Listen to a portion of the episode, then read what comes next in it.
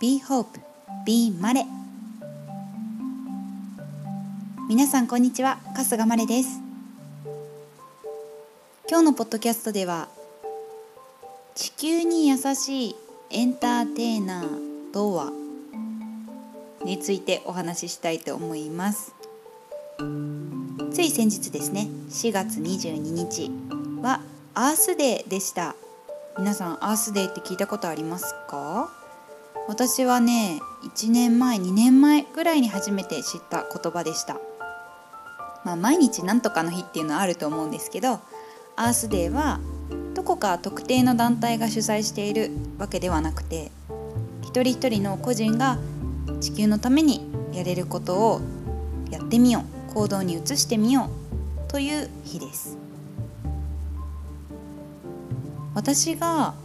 候変動や環境問題に興味を持ち出したきっかけは2018年だったのかなあれは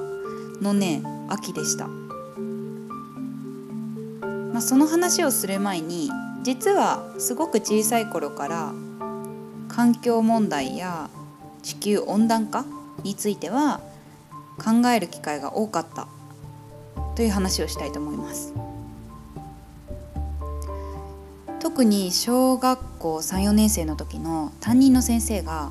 環境問題にとても熱心に取り組んでいて例えばソーラークッカーって知ってますかね皆さん。段ボールの箱を使って自分のオリジナルのボックスを作るんですけどそのボックスの中にはアルミ板が敷いてあってそして真っ黒に塗られたアルミ缶もセットにするんですね。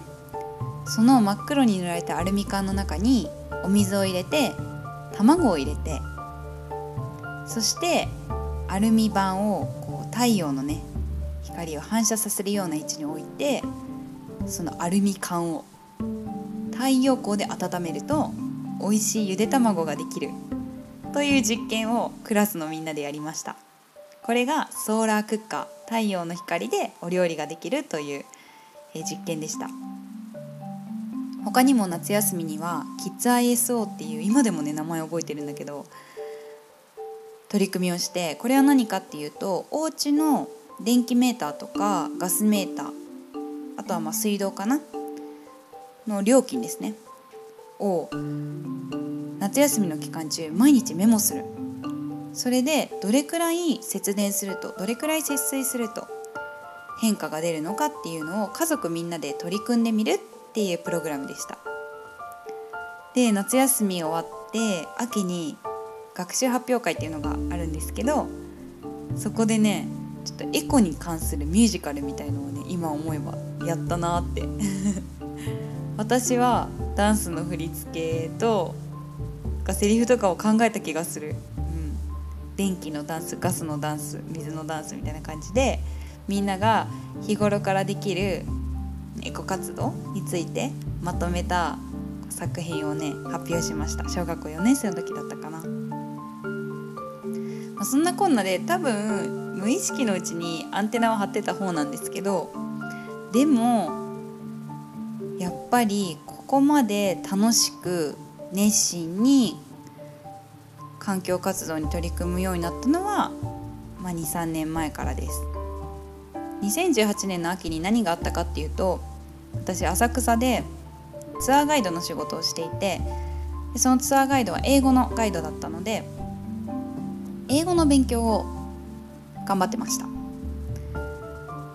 その勉強の仕方の一つに YouTube の TED トークを見るっていうのがありました、まあ、TED トークは世界中の、えー、名だたる学者の人とか、まあ、いろんな最先端の人いろんなジャンルの最先端の人たちが講演するっていうねトークイベントなんですけどその中で私がたまたまクリックした動画がニューヨークに住む大学生のローレン・シンガーという女性がゼロ・ウェイストについてニューヨークに住む大学生のローレンス・シンガーがゼロ・ウェイストについて語るという動画でした。ゼロ・ウェイストって初めて聞いて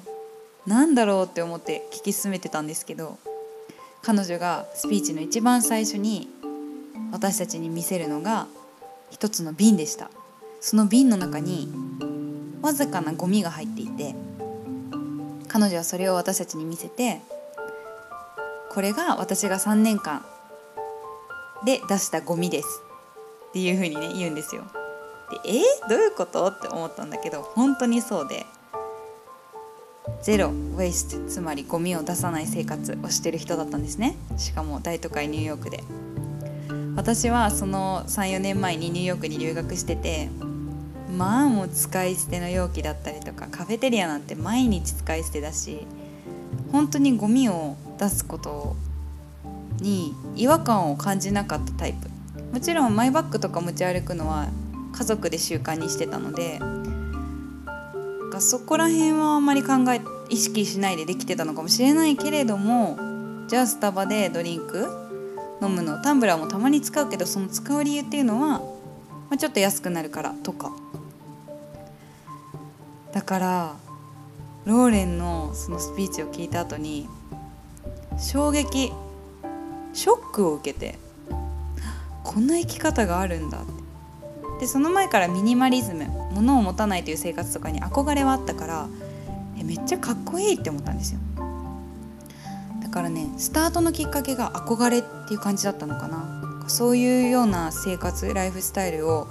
送ってる人たちがすごくかっこよく見えてシンプルで整っててクールに見えて。私もそうなりたいっていうそれがきっかけだったと思います。ありがたいことに SNS インスタグラムツイッターとかは本当にたくさん新しい情報が入ってくるから自分が気になっているキーワードをフォローしておけばどんどんそのエシカル倫理的なね消費の仕方だったり食べ物だったりファッション普段使う日用品いろんなものの問題が見えてきたり解決策が見えてきたりしました。それから最初はゴミを減らすのに必死になって家族と住んでるけどいろいろ うるさいこと言ったりとかお仕事先でも誰かがコンビニに行ってすごいプラスチックのお弁当ばっかり買ったりこうマイバッグを手で持てるのにわざわざビニール袋マイバッグ持たないでビニール袋もらったりってしてるのにいちいちすごいイライラしちゃってなんか心が疲れちゃって環境活動に取り組むのって地球を守るのってこんなに大変なことなのかでも私たちが汚してるから私たちが責任取るしかないぞっていう結構辛いなんかすごい自分を責めちゃってで自分も責めてそううまくできてない人たちのことも責めてみたいな。結構負のループに陥ったこともあったんですけど妹とか、まあ、家族に、うん、ハッピーにやれたらいいねっていう風に いい意味で釘を刺されて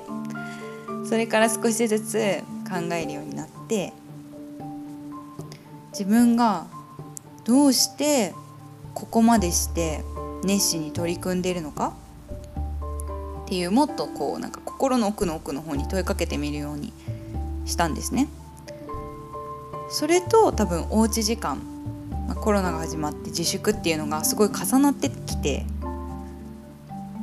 自分の生活とか生き方考え方を見つめる機会がまあ必然的に増えたじゃないですか増えた時ともっとうまくもっと快適にエシカルライフを送りたいって思った時が重なったんですね。でなんだろうな。なんか完璧ってないなとは思ってて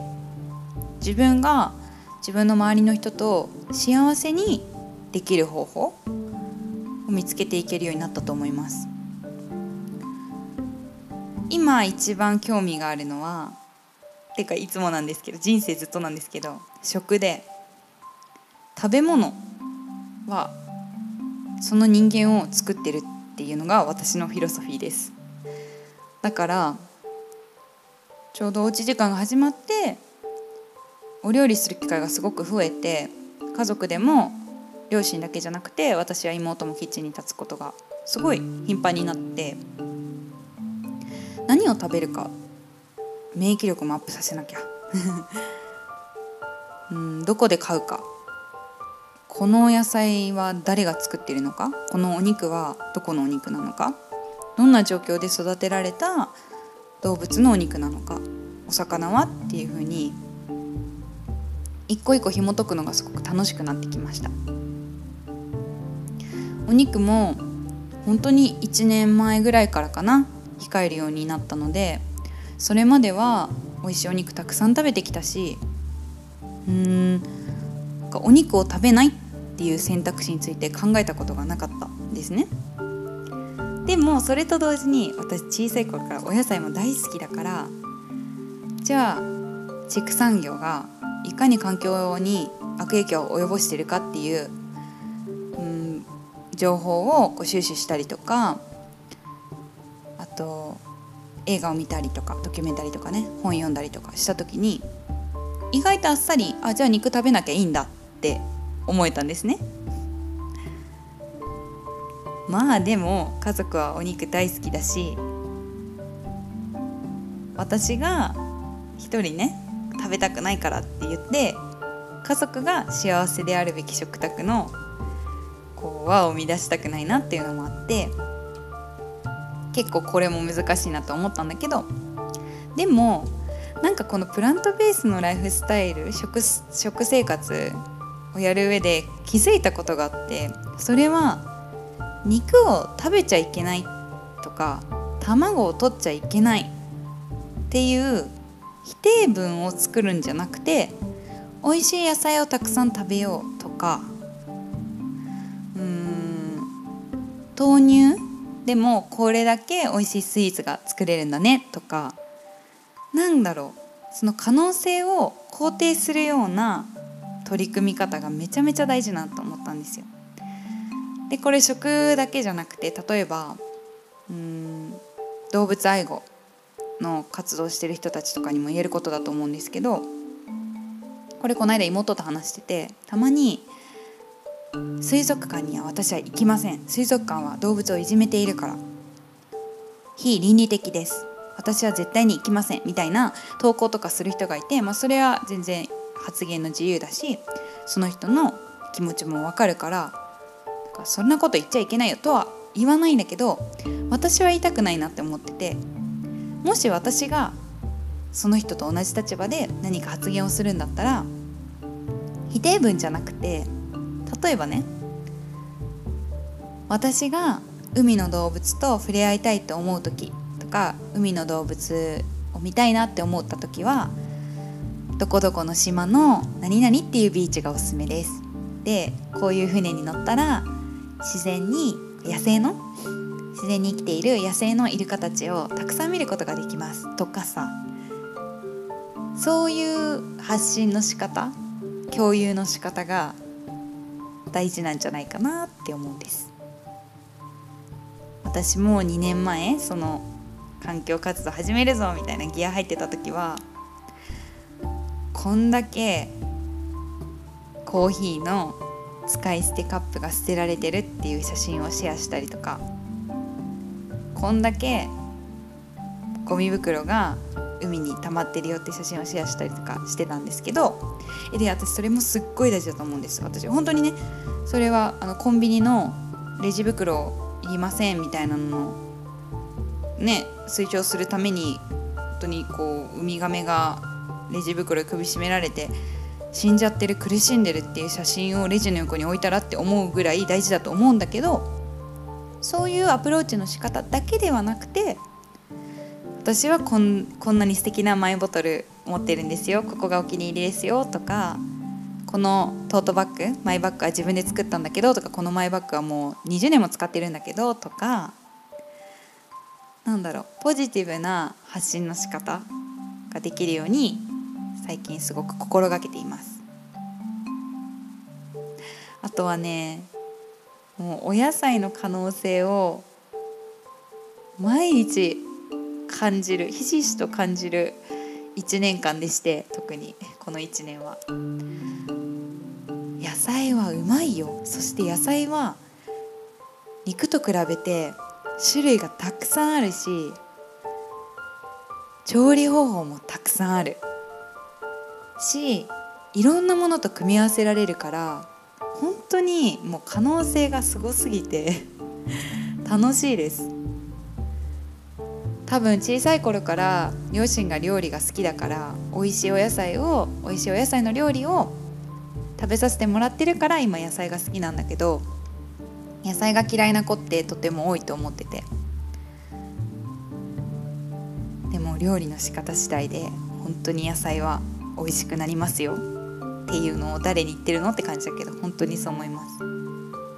まあいろいろ話してますけれども地球に優しいエンターテイナーっていうのを名乗り出したのは去年からでもう私ね常にいろんなことに興味があるから自分はミュージカル俳優ですって言い切るのだけではなんかもったいない気がしちゃってだってこんなに環境活動も好きでやってるし、食べるのも好きで料理とかもたくさんしてるしジェンダーイシューについても興味があってフェミニズムについても勉強してるしなんか一括りにされんの嫌だなって思って。で自分で作り出した名称が地球に優しいエンターテイナー。Planet or Earth Friendly Entertainer っていう風に言ってます。このエンターテイナーってところにはポイントがあって何かを表現する場においても地球に優しくありたいっていうのが最近の私の目標です。例えば長い公演長い期間の公演とかある時に結構こういう役者仲間の人たちの食生活とか見てるとおおそれでその健康維持よくできているなっていうこととかもあってこれ誰を否定するってわけじゃないんですけどね。びっくりするんですよ単純に。私が食べ物にすごい気を使っている人なので。ちょっとこうお菓子とか食べ過ぎた次の日本当に体うーみたいな重いってなるんだけど。だからこそ自分がじゃあ楽屋でちょっと特別なサラダのランチを作ってきて食べてた時に「えそれ何？美味しそう」とか「えすごい体に良さそう」って誰かが気づいてくれる？その人の意識をちょっと変えられるかもしれないとか。あとはロスフラワーの活動も2019年の冬から始めててそういうロスフラワーを使った作品グッズをプレゼントすることで認知をしてもらうとか。できることはたくさんあるなと思っていて。去年のおうち時間の5月母の月母の日に絡めてお花を歌った曲お花のタイトルだったりお花にまつわる曲を歌って YouTube で発信したりとかあとはまあエンターテイナーってことで歌に限らず MC もしているんだけど環境系のトークイベントの MC を務めたりとか。ちょうど最近だとショートミュージカル、えーと、配信ですね。配信の30分のミュージカルのテーマが循環でそこにロスフラワーの理念がすごく合うなということでお話をいただいてミュージカルを見る方がチケットを買うとロスフラワーのグッズもついてくるっていうののオーガナイズをしたりとか。自分がもうすぐ行う初のソロライブでは私がアンバサダーを務めているリンというロスフラワーの会社の装飾で使っていたお花を再利用させてもらったりお花があしらわれたとっても素敵な古着を衣装として着用させてもらったりコラボの可能性が無限ですごく楽しませてもらってます。最近ツイッターで回ってきて読んだ記事にエコギルトっていう言葉があってこれは環境に良くないことをしちゃった時に感じる自己嫌悪のことなんですけどその記事が伝えたかったのはエコギルトを感じながら環境活動に取り組んでると長く続かない。心がすり減ってしまう。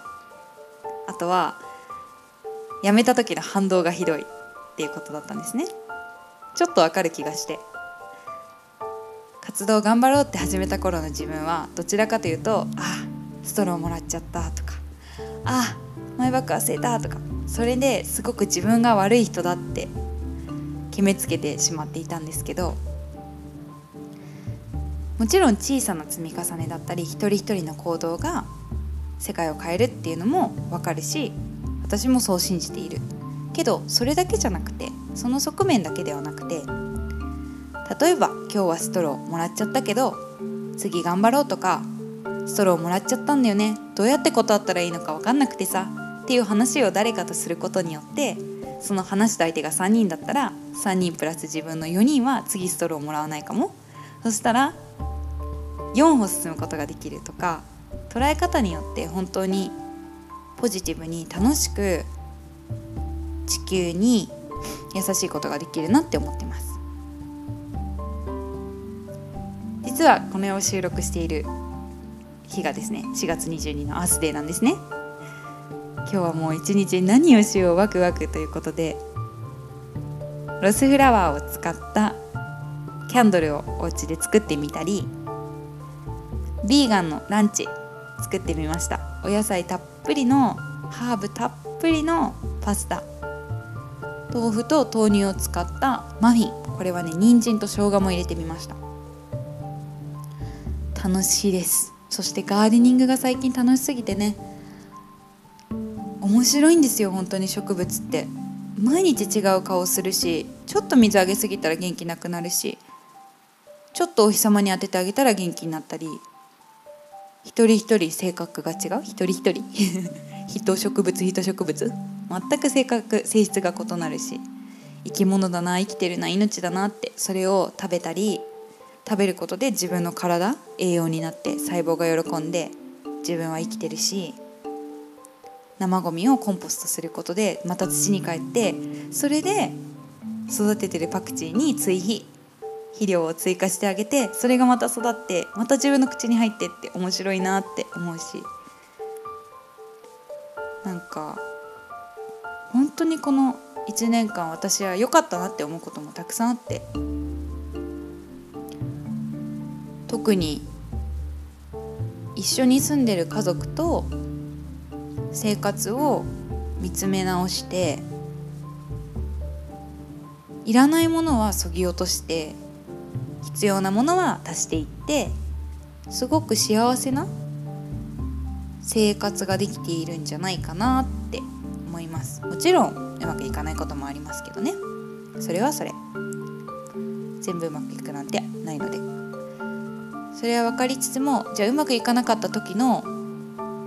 自分の心の立ち直らせ方とかも少しずつ分かるようになってきた気がして本当に植物に触れるとかお花を買ってくるとか眺めるとか料理をするっていうのも一個のレメディーだなって思ってます。今日のポッドキャストは私意識的にとってもゆっくり喋ってみました。皆さんが今日の私の話を聞いて環境活動って怖いものとか不便なものとか難しいことじゃないんだなって分かってもらえたら嬉しいです。とっても楽しくて自分がうん成長できてちょっとプラスになれるそんな活動です。そして最後に言いたいのは自己愛セルフラブが育まれる活動だなって思ってますあ私今ちょっと地球にいいことしたとかね。本当に自意識過剰なんじゃないって思われてもいいんですよ。だっていいことしてるんだもん。悪いことをしてると何もしない。じゃなくていいことをしてるんだからそういう自分を褒めてあげることで自分のことがもっと好きになれるし自分のことを好きになれると人に優しくできるしそしてそんな自分を見てくれた人が自分もそうなりたいって私がローレンに思ったように自分もああなってみたいって何か一歩踏み出せる原動力になれたらなって思います。今日のポッドキャストはこの辺にしておきましょう。ではまた来週お会いしましょう。ありがとうございました。